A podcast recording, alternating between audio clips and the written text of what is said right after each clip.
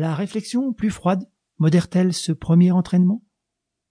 Vient-elle détruire cette croyance comme une illusion poétique? Je ne le crois pas.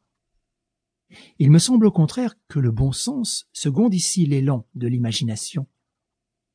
En effet, n'est-il pas naturel de penser qu'un secret gardé pendant de si longues années avec tant de précaution et de persévérance sur le nom, l'âge et la figure du prisonnier a dû être commandé par une nécessité politique des plus puissantes. Les passions humaines telles que la colère, la haine, la vengeance n'ont pas ce caractère d'acharnement et de durée. La cruauté même n'explique pas de pareils ordres. En supposant que Louis XIV eût été le plus cruel des princes, n'avait-il pas mille tortures à choisir plutôt que d'inventer ce supplice bizarre Pourquoi se serait-il placé volontairement dans l'obligation de maintenir autour d'un prisonnier ces précautions infinies et cette surveillance éternelle? Ne pouvait-il pas craindre que le mot de cette effrayante énigme ne sortît quelques jours des murailles où il le tenait enfermé? Source perpétuelle d'inquiétude pour son règne. Et cependant, il a respecté la vie d'un captif, si difficile à garder, si dangereux à découvrir. Une mort obscure eût tout prévenu. Il n'a pas voulu l'ordonner. Est-ce là de la haine, de la colère, de la passion enfin? Non, sans doute. Et ce qu'il faut conclure de cette conduite, c'est qu'un intérêt purement politique a dicté les mesures prises contre le prisonnier. C'est que la conscience du roi, qui se prêtait aux rigueurs strictement nécessaires pour assurer le secret, ne put se décider à aller plus loin, ni à disposer des jours d'un infortuné qui probablement n'était coupable d'aucun crime. Les courtisans n'ont pas pour habitude de s'incliner devant l'ennemi de leur maître.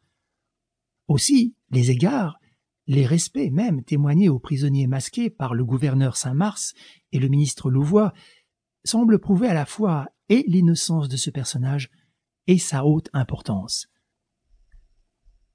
Je n'ai, pour ma part, aucune prétention à l'érudition de bouquiniste, et je n'ai jamais vu dans l'histoire de l'homme au masque de fer qu'un exécrable abus de la force, un crime abominable dont l'impunité révolte. Lorsque, il y a quelques années, nous entreprîmes, M. Fournier et moi, de transporter ce sujet sur la scène, nous lûmes attentivement et nous comparâmes les différentes versions publiées jusqu'à cette époque. Deux relations ont paru depuis le succès du drame représenté à l'Odéon. L'une est une lettre de M. Billard adressée à l'Institut historique et qui reproduit la relation que nous avions adoptée d'après Soulavie. L'autre est un ouvrage du bibliophile Jacob, qui introduit un système nouveau et qui fait preuve de recherche approfondie et d'une immense lecture. L'ouvrage du bibliophile n'a point ébranlé ma conviction. S'il eût paru avant le drame, je n'en aurais pas moins suivi la donnée que j'ai préférée en 1831, non seulement parce qu'elle est incontestablement la plus dramatique, mais parce qu'à mes yeux, elle est la seule vraisemblable parce que seule elle réunit les présomptions morales qui sont d'un si grand poids dans un pareil sujet, où tout est ténèbres et incertitude. On dira peut-être que les écrivains qui travaillent pour le théâtre se laissent trop facilement séduire à l'appât du merveilleux et du pathétique, qu'ils sont disposés à sacrifier la logique à l'effet, l'approbation des savants aux applaudissements du parterre.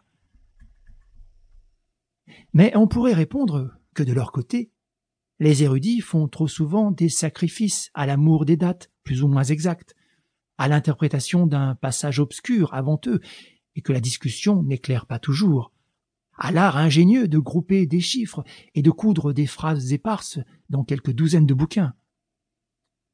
Cette étrange captivité est aussi curieuse à étudier, aussi importante à expliquer par les rigueurs dont on l'a entourée et par sa durée que par la circonstance douteuse qui l'ont provoquée.